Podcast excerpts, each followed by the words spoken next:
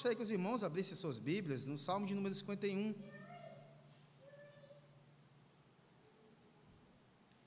Deixassem logo aí aberto o texto, nós vamos ler o versículo 1 e 2. Salmo de número 51, um salmo bastante conhecido, um salmo que é, o pessoal da, da Salmodia tem feito cânticos dele, assim como também até cantores gospels gostam de, de cantar esse salmo.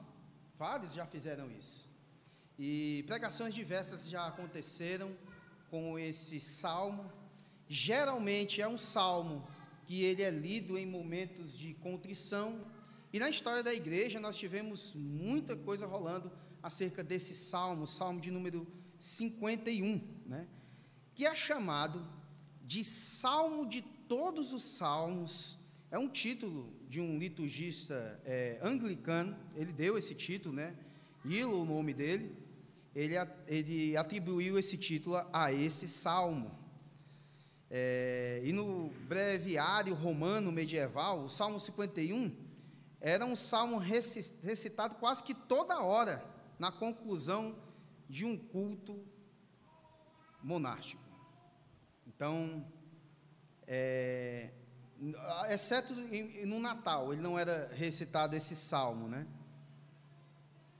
Por 13 séculos, meus irmãos, ele foi repetido sete vezes diariamente, esse salmo. Agostinho de Hipona, Santo Agostinho, que todos nós conhecemos, filósofo cristão, grande pensador, escritor, homem que teve várias percepções e pregações e ensinos maravilhosos na história da igreja.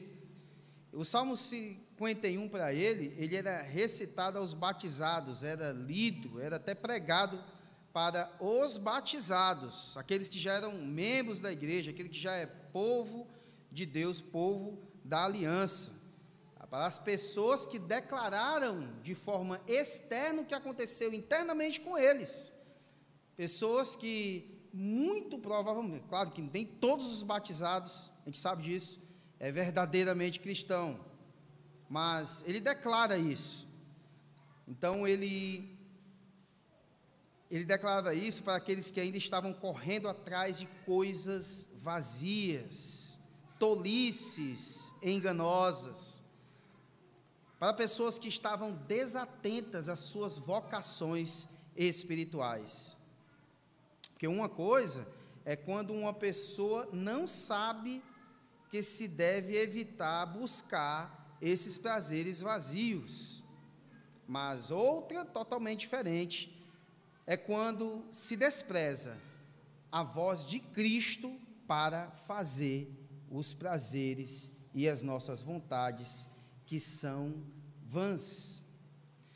Então, é, esse texto que está diante de nós, ele declara o seguinte: vamos lá, o versículo número 1 e 2, o que diz: Compadece-te de mim, ó Deus, segundo a tua benignidade, e segundo a multidão das tuas misericórdias, apaga as minhas transgressões.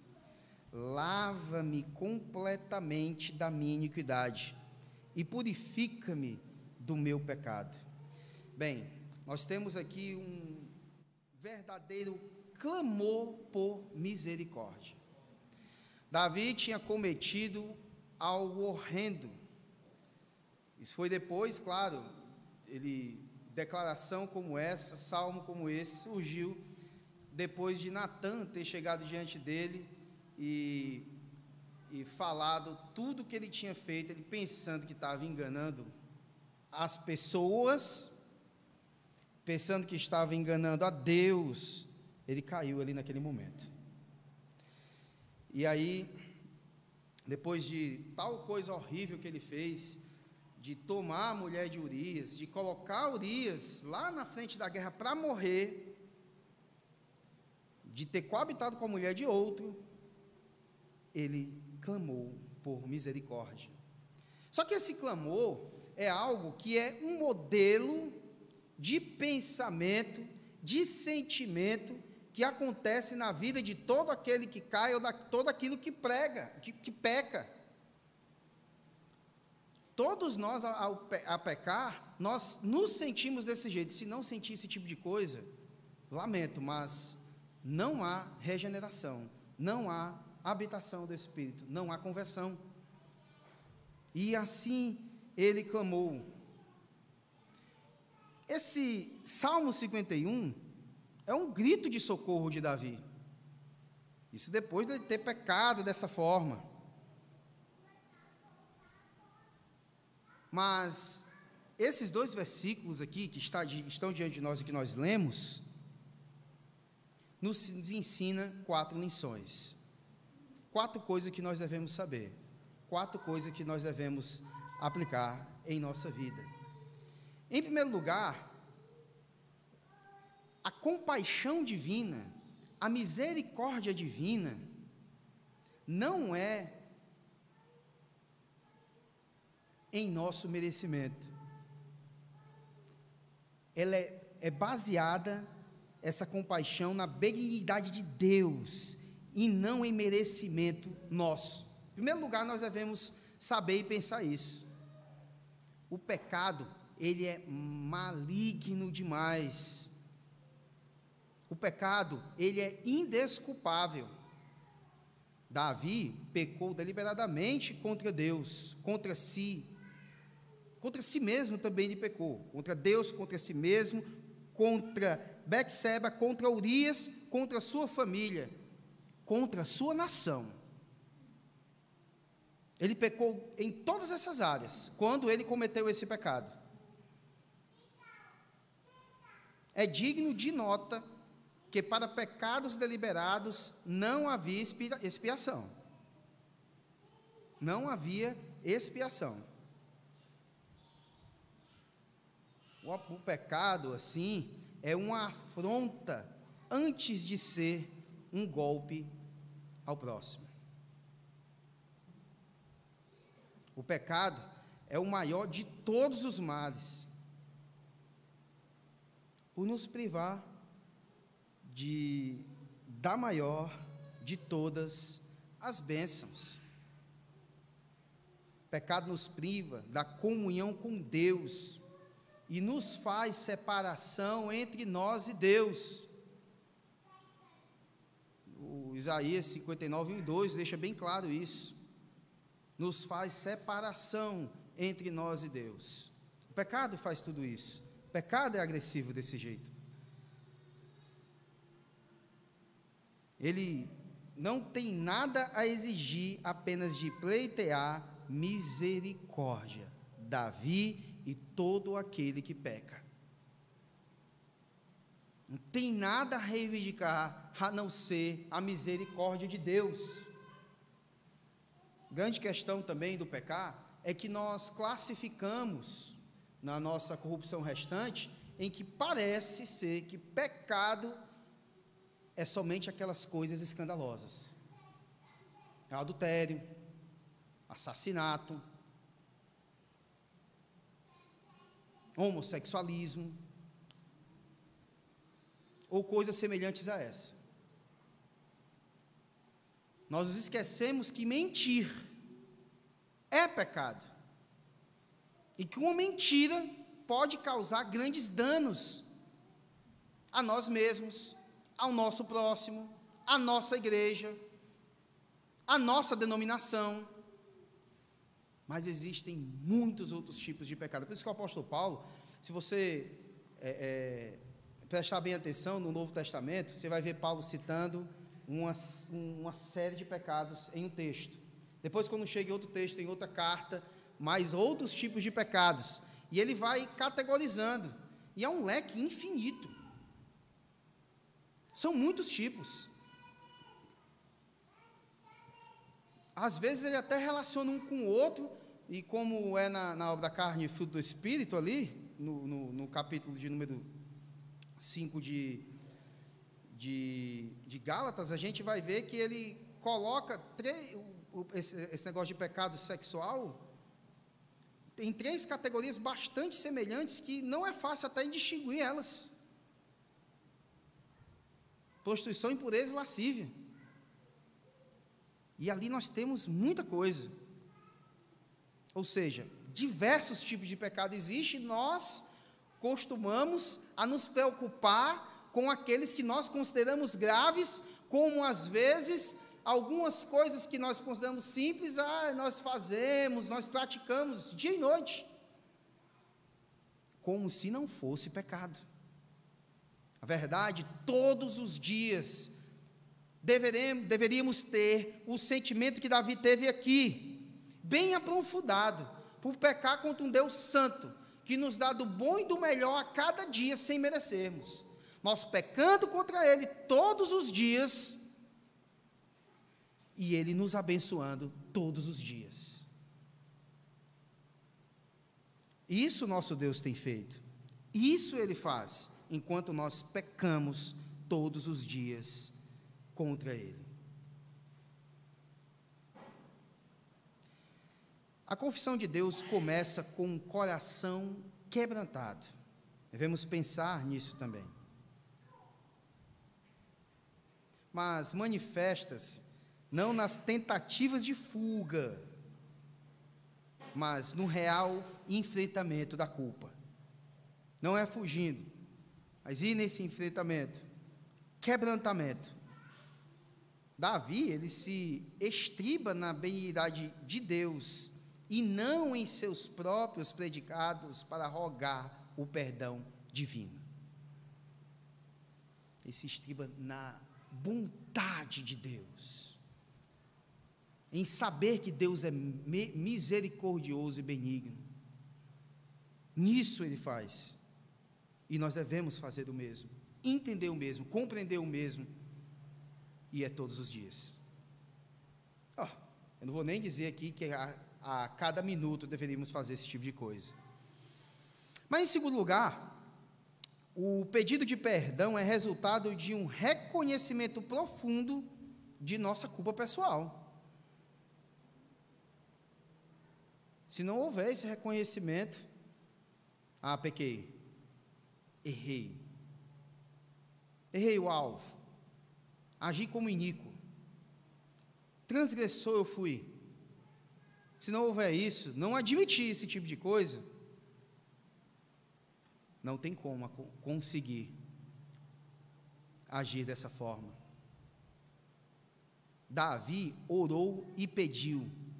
Olhe para o texto que ele diz, logo no início: Compadece-te de mim, ó Deus. O mesmo que pecou, esse homem sendo rei e o maior de toda a monarquia de Israel, mesmo sendo rico, e o mais rico do seu reino, mesmo sendo o mais conceituado e valente guerreiro de seu exército, Davi está tomado por uma profunda convicção de pecado. O interessante é que pessoas como nós, não sendo reis, não sendo nós riquíssimos, nós sendo um bando de pé rapado, que não temos nada, e moral de nada, nós queremos ter e ser orgulhosos diante de um Deus que sabe, conhece o nosso coração e sabe que somos pecadores. É muito orgulho que nós temos muitas vezes. Diante de um Deus que nós dizemos conhecer. Em que alguns de nós leu livros e mais livros, Acho que talvez leu livros e mais livros e não leu a Bíblia toda. Aliás, não é nem a questão de não ter lido a Bíblia toda, que eu acho que muitos cristãos já leram bastante. É de não ter se aproximado do texto. Ter lido com amor aquele texto. E não ter feito até uma prática que puritanos faziam e muitos homens de Deus fizeram na vida, que era a lectio divina, a leitura divina a leitura de meditação, a leitura contínua, o dia todo num capítulo, pensando naquilo. Talvez esse orgulho todo, mesmo sendo uns Zé Ninguém que nós somos, diante do que nós estamos vendo aqui da vida de um homem que era rei, rico, guerreiro, respeitado. Davi era tudo em que um homem orgulhoso desejaria ser nesse momento. De todas as formas, ele tinha muita moral, né? Mas ele, sendo um homem segundo o coração de Deus, conhecia. Aliás, ele escreveu, né? O salmo do pastor e ele conhecia o pastor do salmo. Palavra estava na sua mente, estava em seu coração. Ele está consciente de que nada merece. Ele está profundamente quebrantado por causa da vileza de seu pecado, da sua enormidade de sua culpa e das trágicas consequências de sua transgressão, que foram grandes. Logo mais tarde, Davi sofreu, o, o mal se levantou dentro da sua casa. A gente pensa que é fácil o que aconteceu, foi, foi dureza. O tanto que ele pediu para que não matasse Absalão, mesmo Absalão agindo contra ele de forma terrível, possuindo todas as suas esposas e querendo matar seu pai mesmo, tomando tudo. Mas Davi amava o seu filho. Ele pediu que não matasse o seu filho. Aí Joabe foi lá, né? E eles mataram Absalão.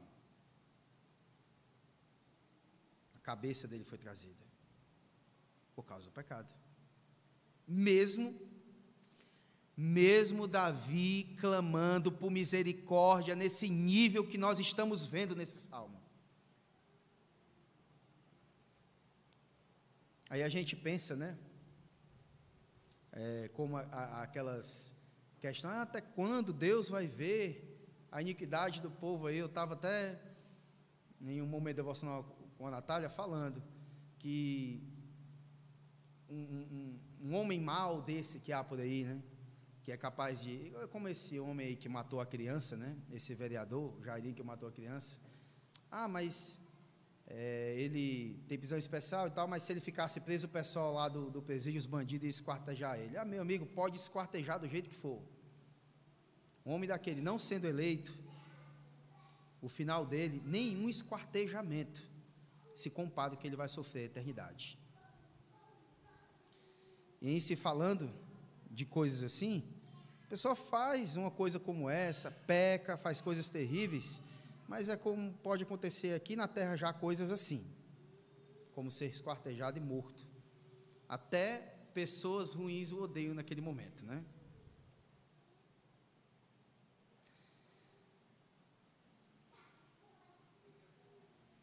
Não há perdão onde não há arrependimento. Não há arrependimento onde não há profundo reconhecimento de que o pecado cometido é uma afronta a Deus e um atentado contra o próximo. Davi ora e diz e clama: compadece-te de mim. Ele sabe o quanto é terrível, o quanto é triste, quanto é lamentável, quanto é horrendo pecar contra Deus. Ainda mais no nível desse que a gente vai seguidamente vendo, né?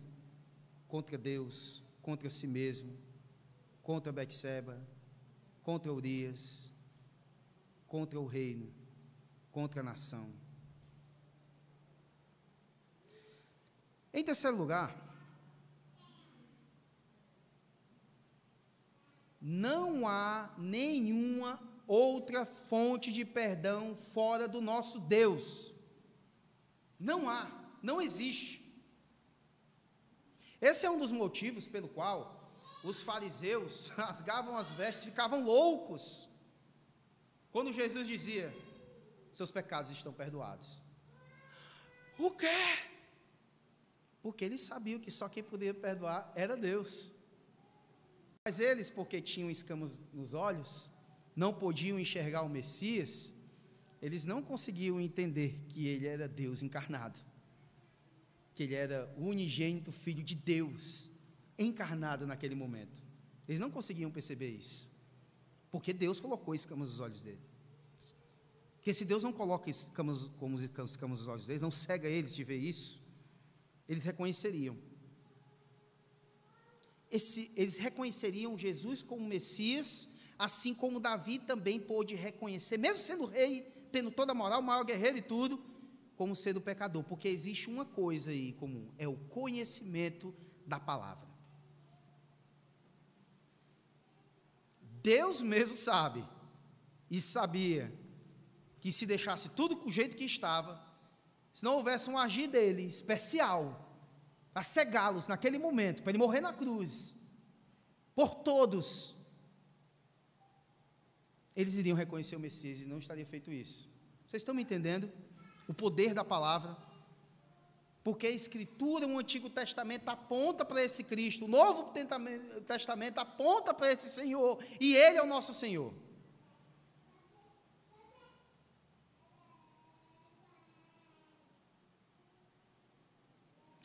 Davi recorre a Deus porque sabe que só Deus pode perdoar esses pecados, aliviar a consciência culpada e restaurar o caído. Ele sabe disso. Nenhuma igreja, nenhuma religião em si mesmada pode perdoar pecados. Nenhuma. Nenhum sacerdote pode inocentar o culpado. Nenhuma terapia psicológica pode apagar as manchas do pecado. É absurdo a quantidade de pessoas que procuram psicólogos sendo cristãs. Quando essa psicologia está aqui na palavra. Nós não precisamos de tais, porque o sumo sacerdote de nossas almas, o pastor de nossas almas é Cristo. Não existe psicologiação que capaz de, de sobrepujar o poder da Escritura. Não é possível isso acontecer. nenhum expediente místico pode atenuar dor provocada pelos verdugos da consciência.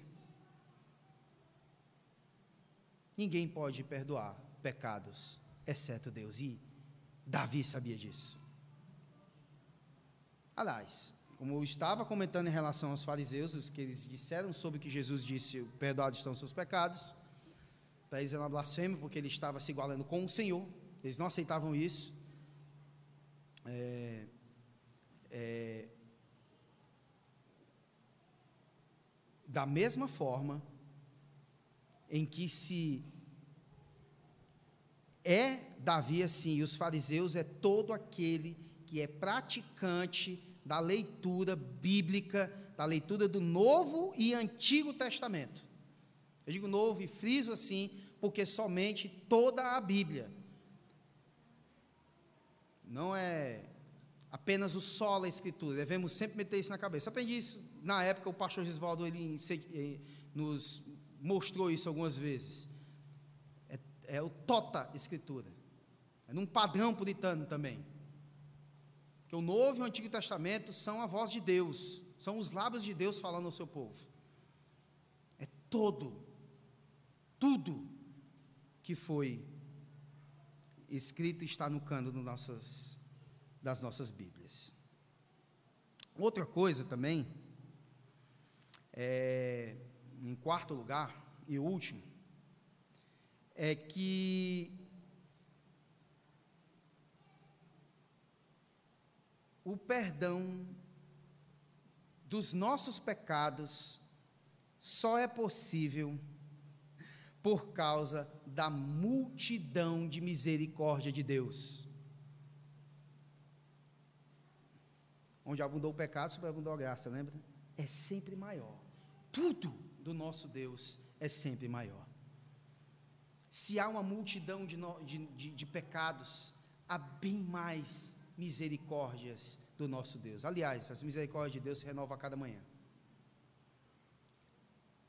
Nosso Deus, Ele é misericordioso.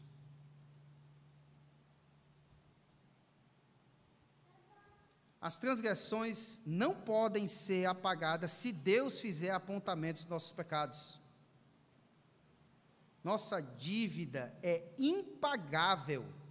Nosso débito com Deus está além de nossa possibilidade de saudá-lo. Impossível chegar. Nós somos devedores infinitos ao nosso Deus. Somos culpados. Nós não podemos quitar nossa própria dívida. Essa prática que houve, até monástica muitas vezes, até tinham alguns sujeitos que quando eles eram é, é, picados por muriçocas ou coisa assim, eles matavam ela. Os caras também tinham um negócio bem exagerado. Aí iam para um bosque e ficavam lá para ser picado por muriçoca e mutuca até que você já chega para pagar o pecado. Muitas teologias surgiram nesse mundo, pensando-se ser o homem capaz de de, de perdoar a si mesmo, é quase que isso. Pagar esses pecados. Se chicoteando, sempre, sem parar. Eu pequei, aí fica se chicoteando. Davi não. Fez isso. E ainda ficou orando a Deus para que né, não morresse o filho. Não conseguiu tal coisa? Levantou-se, viveu a vida dele respeita a vontade de Deus também acima de tudo. É coisa que há uma dificuldade muito grande hoje em dia, viu? No meio cristão. Correntes de oração, a pessoa, digamos, está tá num momento difícil aí com essa Covid-19 e é, fazem correntes de oração, tipo assim, para mudar a destinação da pessoa que Deus fez como se pudesse adicionar dias de vida ou anos. Olha o desconhecimento da Escritura como está grande no meio cristão. Olhe como está a nossa situação. Não podemos limpar nossas manchas, não podemos purificar o nosso próprio coração, nem apagar nossas transgressões, nós não podemos, nós mesmos não fazemos isso. Porém, quando nos arrependemos e confessamos a Deus os nossos pecados, por causa do sangue de Jesus vertido na cruz e por causa da multidão de suas misericórdias, Ele nos perdoa, nos lava, nos restaura. Ele o faz assim, não nós mesmos, não psicólogos, não autoajuda, não algo semelhante a isso. Só Deus pode perdoar os nossos pecados. Então, nós não devemos esconder nossas transgressões, nós devemos confessá-las e deixá-las. Nós não devemos acariciar os nossos delitos, nós devemos abandoná-lo. E assim, o Deus misericordioso, que não só com Davi, mas com muitos homens na história, não só com o homem segundo o coração de Deus, que é segundo o coração de Deus, não por ser uma pessoa que sempre acerta, mas quando erra, reconhece que pecou. Muitas pessoas na história, e nós mesmos somos prova disso, porque tem pecados que nós lembramos, e sabemos que praticamos às vezes. Nós sabemos que tem pecados que nós não lembramos. E nós sabemos que Deus sabe os todos e perdoa todos. Mas tem um detalhe que tem que ser lembrado. Não é porque nós sabemos que Deus é misericordioso, que Deus perdoa nossos pecados, que as suas misericórdias se renovam a cada manhã, que nós vamos abusar de sua misericórdia. E o eleito sabe que não se deve fazer isso. O eleito não curte fazer isso. O eleito, ele tem prazer em conhecer para tentar acertar a cada dia. E que o Senhor nos faça caminhar segundo as suas pesadas para a glória dele. Amém, irmãos? Amém. Vamos orar? Vamos ficar de pé?